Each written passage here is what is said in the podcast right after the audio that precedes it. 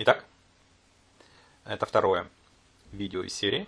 Сегодня мы с вами поговорим об элементах барбекю комплекса, из чего он состоит, какие выбрать, чтобы потом не сожалеть, ну и обсудим назначение каждого. Так, погнали. Вот, на этом слайде представлены э, все элементы, из которых может состоять барбекю комплекс. А, пойдем по порядку. Значит, эм, первый это мангал-камин. И сразу для понимания я вам указал здесь примерные стоимости. Для чего? Для того, чтобы вы в последующем могли ориентироваться и понимать, исходя из того, а, какой вам нужен комплекс, могли самостоятельно посчитать среднерыночную цену. Итак, здесь вы можете видеть интервал цен, от чего он зависит. Ну, во-первых, там есть нюансы, от которых может зависеть э, стоимость того или иного элемента. Во-первых, это его размеры. Да, например, вот давайте на примере. Мангал камин да, под номером один. Во-первых, где-то стандартная а, его ширина это 75 сантиметров размер портала или топки. И внешние его размеры это метр двадцать пять. Это стандарт. Можно сделать и больше. Есть второй по распространенности по размерам это камин мангал шириной топки метр. Ну и, соответственно, внешний размер там полтора у него. Соответственно, от размера будет зависеть количество кирпича, использованного в нем, а, трудозатраты, чтобы выложить этот кирпич. Также мы поговорим дальше о всех нюансах, которые есть, там, и о формах портала, о формах дымоотборника и так далее, от чего может зависеть э, цена. Но вот э, вы можете ориентироваться на эти цифры. Значит, э, что э, будет входить в эту стоимость? Это минимальная стоимость за данный э, элемент, включая материал и работу. Вот. Дальше мы поговорим по поводу отделки, как зависит цена от, от э, материала отделки. Да? Но вот эта цена представлена за обычный облицовочный щелевой кирпич. Как один из самых недорогих, но универсальных в то же время. А почему универсальных? Потому что, во-первых, он имеет больше всего расцветок, позволяет большой выбор сочетаний сделать. А, ну, в плане дизайна там больше выбора. Вот. Э, это касается всех э, элементов барбекю комплекса. Вот. Ну, давайте пойдем по порядку. Значит, мангал камин. Его мы с вами разобрали, стоимость его от 120 до 180 тысяч рублей. А, еще раз хочу обратить ваше внимание, что это средние цены по рынку. То есть э, вы можете найти на самом деле как меньшие цены, так и больше. Вот. Дальше, когда будем говорить про а, подрядчика, как их выбирать, мы поговорим, от чего это зависит. Вот. Ну ладно, погнали дальше. Значит, второй элемент. Э, это коптильня э, горячего копчения. Стоимость в среднем ее от 140 до 190 тысяч рублей. А, вот. А, служит она, соответственно, для копчения. Дальше мы поговорим, какие есть варианты. А, более подробно разберем этот элемент. Третий по распространенности, по частоте реализации э, элемента это мини-русская печь. Стоит она порядка 140 от 140 до 200 тысяч рублей. Почему мини-русская печь? Ну, потому что это на самом деле мини-аналог настоящей русской печи в размерах, имеется в виду. Вот. Значит, э, четвертый элемент это печь-духовка. Ну, духовка, все представляют, что такое духовка. А, предназначена для запекания. А, вот. Пятый элемент, достаточно интересный, это помпейская печь. О ней мы тоже подробно дальше поговорим. Стоимость ее будет от 160 до 250 тысяч рублей. А, в принципе, она является аналогом мини-русской печи по функциям, по способу приготовления. Но она больше распространена в европейских странах она более им привычна, для нас все-таки ближе это мини-русская печь. Вот. Шестой элемент, тоже достаточно часто используем, это печь для казана. Стоит она от 70 до 110 тысяч рублей примерно. Соответственно, служит для приготовления блюд в казане. Седьмой элемент это тандыр. А, тандыр не частый элемент, но есть его поклонники.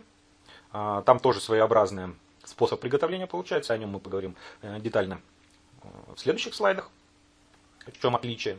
Вот. Но те, кто понимает а, в готовке, в качестве блюд, приготовленных а, в этом элементе, тот выбирает тандер. Стоимость его от 110 до 180 тысяч рублей. И следующие два элемента это элементы столешниц. Значит, обычная столешница и столешница с раковиной. Значит, э, стоимость столешницы колеблется от 30 до 80 тысяч рублей.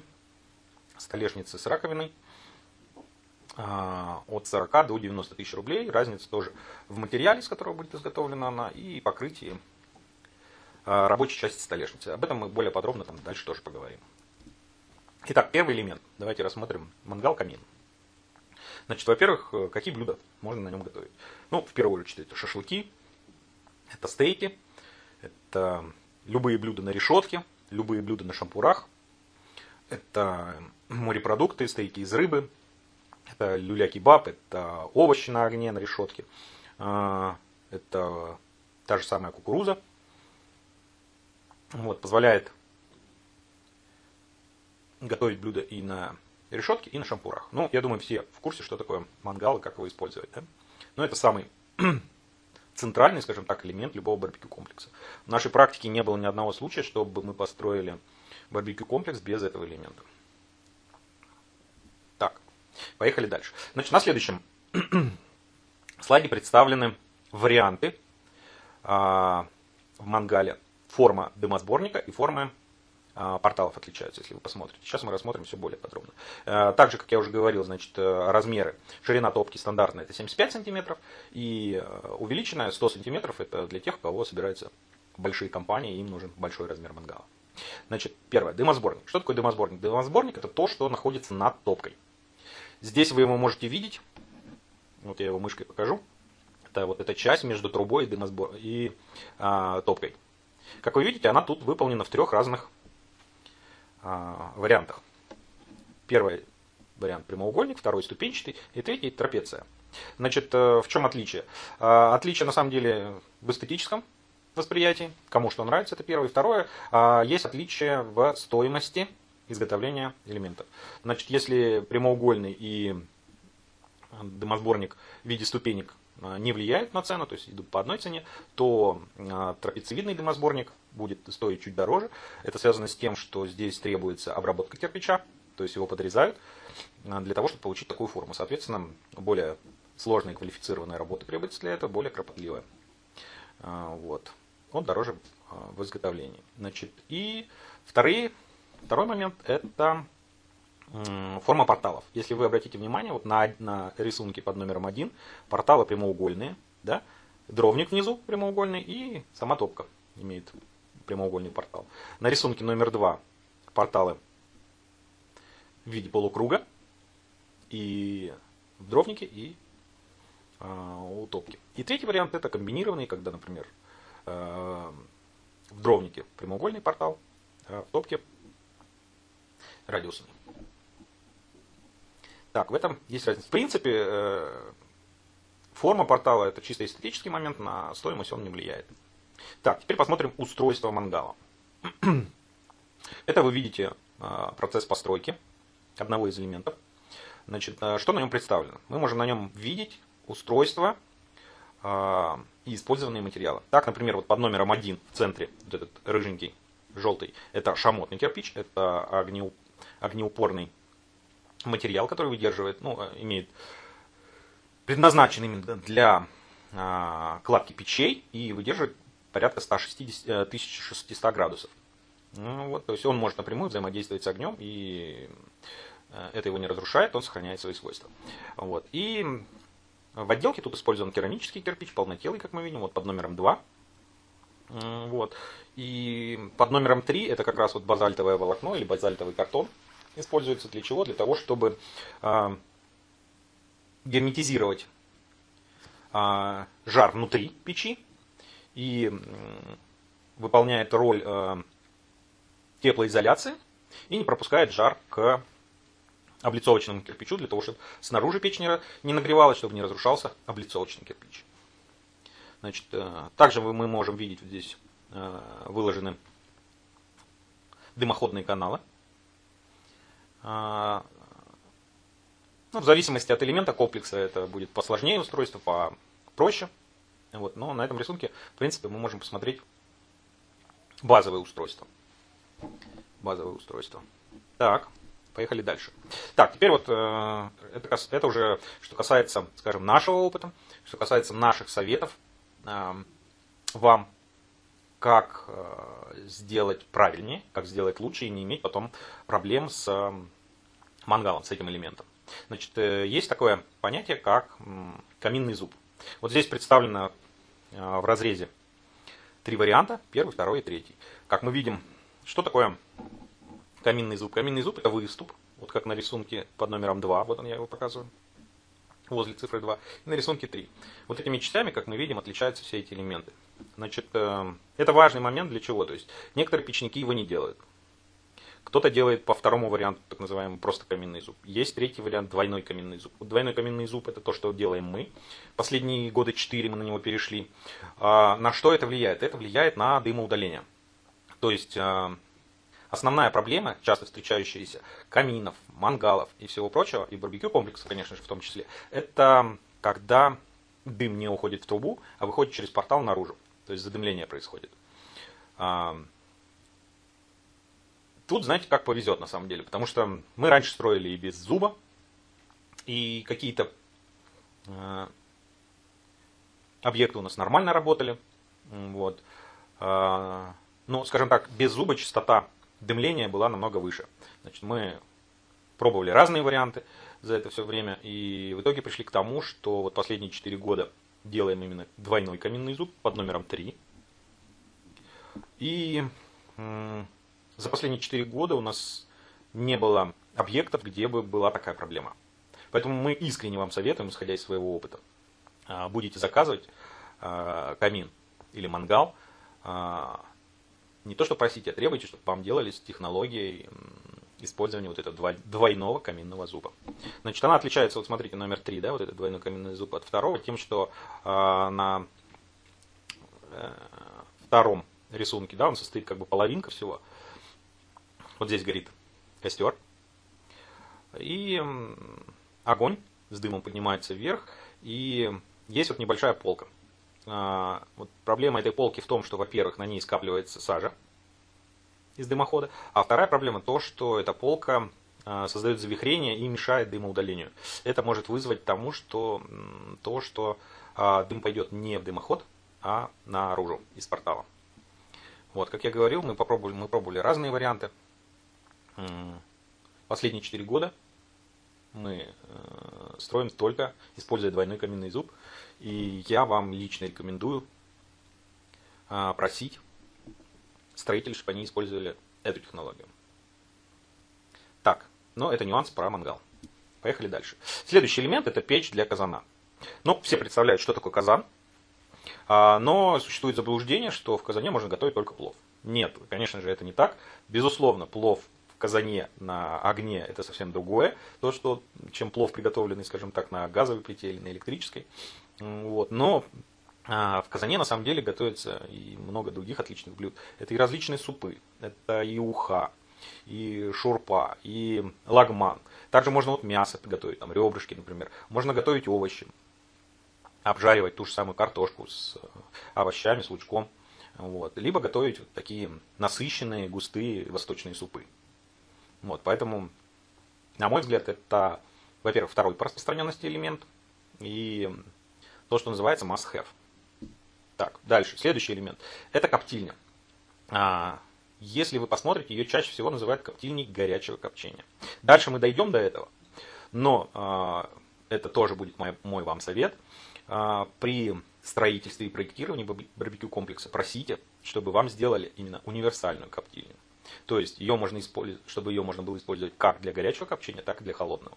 Но давайте по порядку. Соответственно, э, об этом мы тоже поговорим более подробно чуть дальше, не буду забегать вперед. Но вот, скажем, для горячего копчения, ну, соответственно, что тут можно готовить? Можно запекать мясо, коптить мясо, а, коптить ребра, а, рыба, курица, крылышки, для любителей свиные уши, а, утку. Тут фантазия ограничивается только или варианты приготовления ограничиваются только фантазией на самом деле. Вот. Причем, чем хорошо горячее копчение, это все-таки обработка, термическая обработка. Соответственно, время приготовления небольшое. Там, от 30-40 минут там, до часу может быть готово. Смысл и устройство работ, как это работает, то есть внизу горит костер, вверху сделана а, камера закрытая, которая греется костром. Дальше в этой камере есть отдельный отсек, куда насыпаются опилки, которые от жара начинают тлеть. То есть опилки не горят, а тлеют. И есть решетки и крючки, куда э, подвешиваются продукты. И за счет э, дыма от э, тлеющей щепы происходит приготовление, плюс температура. Да? Поехали дальше. Значит, ну вот про устройство, да, я уже рассказал. Вот здесь мы видим, что в основном, значит, самое распространенное это металлический ящик, который вставлен, полностью герметичный, и под ним горит костер, нагревая его стенки, и за счет этого нагреваются внутри продукты. Да? И вот на второй картинке мы видим вот здесь два поддона. Первый поддон, а, туда накладывается а, щепа, и второй поддон это поддон для сбора жира. Вот. На решетке, вы видите, да, тут две решетки, и крючки сюда подвешиваются, либо укладывается уже продукт. Вот. Причем время приготовления, как я уже сказал, а, для горячего копчения это 30-60 минут, и холодное копчение это еще один возможный вариант, как использовать этот э, элемент, это холодное копчение. Но там, конечно же, копчение происходит не за счет, э, приготовление не за счет температуры, а за счет длительного воздействия а, охлажденного дыма да, там копчение происходит от 7 часов и выше. Ну, в зависимости, конечно, от продуктов. Да? Вот. И, значит, что тут важно сказать? И вот про холодное копчение. Многие э, производители барбекю комплексов э, холодное копчение делают с помощью дымогенераторов. Вот я против, на самом деле. Я пробовал и так, и так, но я против этой схемы. Я предлагаю э, и советую, на самом деле, вам реализа- реализовать, построить, значит, а, такой элемент, как а, коптильня горячего копчения, и чтобы вам сразу при проектировании заложили возможность использования этого же элемента как коптильни холодного копчения. Э, как это выглядит? Для этого используется печь для казана. То есть, смотрите, если мы представим, да, как расположен, посередине, например, стоит э, мангал, справа печь для казана, слева коптильня горячего копчения.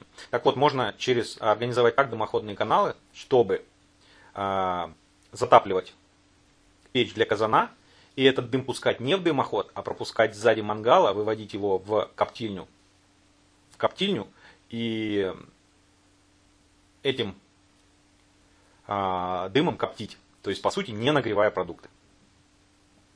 А, вот я больше, больше сторонник именно такого варианта реализации коптильни а, холодного копчения. И вам рекомендую заказывать именно в таком варианте.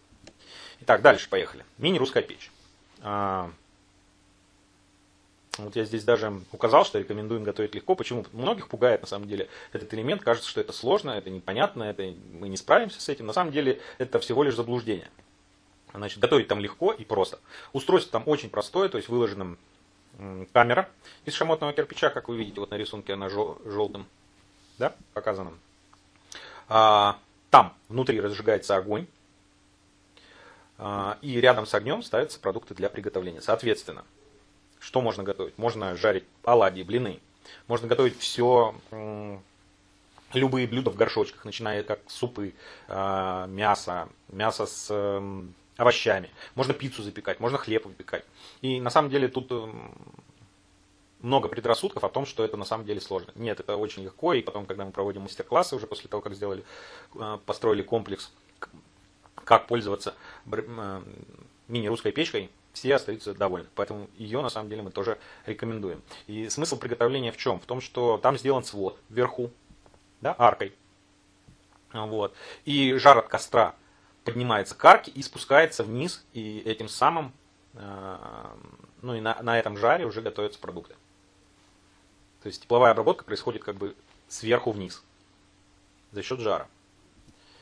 Так, по поводу размещения. Какой здесь будет совет? Если вы планируете э, заказывать мини-русскую печь, старайтесь разместить ее в углу. Почему так? Потому что для, для мини-русской печи важен, э, важна глубина. И если ее, скажем, размещать в углу, то можно эту глубину сделать больше. Ну, это будет просто удобнее для пользования этой печью. По поводу заслонок. Ну, заслонки вы видите, да? Я думаю, что вы представляете, что это такое. То есть там смысл такой, что разжигается костер.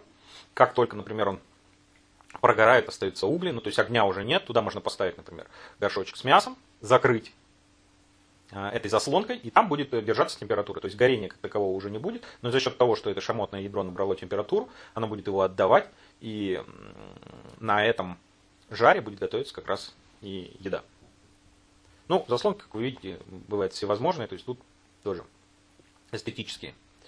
А, внешний вид Бывают вот с термометрами. Вариаций много, на самом деле. А, и есть из чего выбрать. Так, теперь печь-духовка. Ну, печь-духовка, все представляют, что такое духовка. Да? У у всех есть дома духовки. Принцип тут точно такой же. То есть есть принцип, скажем так, похож на а, устройство коптильни, да, Печь-духовка, кстати, ее еще, пока не забыл, называют часто хлебная камера. Значит, смысл такой, что там тоже вставлен металлический ящик. А, этот ящик греется снизу костром, нагревается, и за счет этого тепла нагрева готовится блюдо. Что там можно готовить? Ну, все, что связано в том числе и с горшочками. То есть это и супы, и каши, и запеканки различные, и запекать все, что можно запечь в духовке, да, это рыба, мясо, морепродукты, какие-то сложные блюда, то есть мясо, например, с картошкой, с овощами и так далее. Вот. Но я думаю, с печью духовкой все понятно. Так, следующий элемент, помпейская печь. Вот о ней мы уже начинали говорить. Ну, сейчас, в принципе, продолжим. Обратите внимание, что готовить в ней можно, в принципе, все те же самые блюда, что и в мини-русской печи. Единственное отличие, она будет чуть подороже в изготовлении. Да, но тут дело вкуса, на самом деле. Как это выглядит? Почему? Потому что, как вы видите, вот я сейчас покажу, вот э, сзади эта камера выкладывается в виде такого свода. Соответственно, э, ну, достаточно э, трудоемкая работа, чтобы подпилить все кирпичи и выложить их под таким сводом. А, вот. Ну, здесь дело вкуса, на мой взгляд, я бы рекомендовал все-таки при выборе между мини-русской печью и помпейской печью, конечно, мини-русскую печь. Изначально помпейская печь предназначена для пиц и всего прочего. Хотя можно готовить все те же самые блюда, и хлеб, и в горшочках супы, каши и все прочее. Также блины, оладьи. Все это тоже тут можно приготовить. Устройство у него и принцип действия такой же, как у мини-русской печи. То есть есть камера, в которой разжигается костер, жар от костра поднимается вверх и по, по своду, поэтому спускается вниз и осуществляется приготовление продукта. Так, а, варианты реализации для помпейской печи. Это бывают готовые вставки, вот как на рисунке номер 3, это заводская, заводское ядро шамотное, которое устанавливается и просто герметизируется, изолируется от температуры и встраивается в камин, а, в барбекю комплекс. Либо второй вариант, это вот на рисунке 2, да, можно выложить самостоятельно из кирпича. Соответственно, как я уже говорил, достаточно трудоемко. Вы видите, да, как каждый ярус складывается. Вот. И вот на рисунке номер один, как вариант того, как она может выглядеть в итоге. Да, с этим сводом. Вот. Почему она дороже мини-русской печи? Да потому что вот если взять вот этот вот, скажем, на рисунке 3, вот это в заводских условиях изготовленное а, ядро, оно стоит само порядка 150 тысяч. Ну и, соответственно, а, остальная часть. Поэтому ну и э, если рисунок 2 если смотреть, да, и изготовление там э, больше идет материала, больше э, времени на работу, нежели в мини-русской печи, поэтому помпейская печь дороже. Так, подходим к следующему элементу, это тандыр. Нечастый гость, сразу скажу, но есть ценители. Значит, что можно готовить? Ну, во-первых, все знают лепешки, да? Лепешки можно выпекать. А, можно готовить также и любые другие блюда, которые готовятся а, на мангале, так и здесь могут готовить. Здесь немножко другой принцип а, приготовления. То есть смысл работы тандыра в следующем. Вот есть такая чаша, внутрь закладываются дрова, разжигается костер, внутреннее вот это э, шамотное ядро набирает температуру, да? внизу, вот как вы видите, есть поддувальная дверца для регулировки горения. И после того, как огонь прогорел, то есть остались угли, ядро набрало температуру, туда помещаются продукты. Помещаются вот они сверху, как вы видите, есть всякие разные приспособления для подвесы, решеточки, в несколько уровней э, подвесы. Туда опускаются продукты э, и сверху закрывается крышка. И за счет этого, то есть там нет уже открытого огня, но за счет вот этого жара, температуры больше, скажем так, это больше похоже на запекание. Да? И те, кто знает, кто ценит э, приготовлениями в тандыре, они понимают, что да, э, шашлык, например, тот же получается немного другого вкуса, он более сочный. А, вот. А, но это надо понимать. То есть это надо быть любителем. Тут смотрите сами. То есть э, приготовление достаточно специфическое. Ну вот, будете этим заниматься или нет. Тут только вы можете решить, нужно или нет. Так, теперь вариант устройства. Ну, тут э, такая же тема, как с э, помпейской печью. То есть можно вот, под номером один купить готовый вариант. Да? можно под номером 2 выложить из кирпича. И третий вариант это купить тоже готовый тандыр, но встроить его внутрь барбекю комплекса, да, вот как в третьем варианте, он обложен кирпичом, то есть он там внутри стоит. Хотя там стоит покупное вот это вот заводского изготовления, это ядро. Вот. Так, это по поводу тандыра.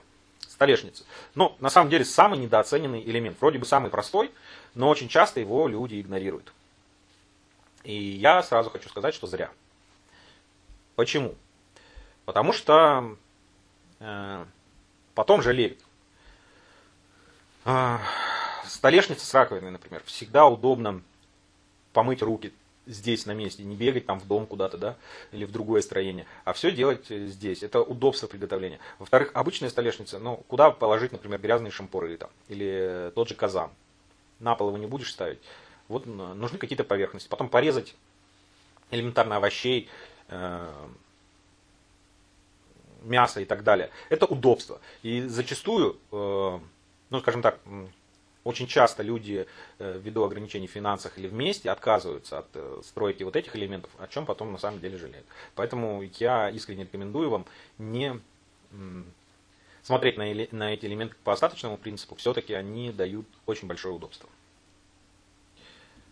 Итак, мы с вами рассмотрели, из чего же состоит барбекю комплекс, посмотрели, сколько это все стоит. Это поможет вам в дальнейшем ориентироваться в ценах.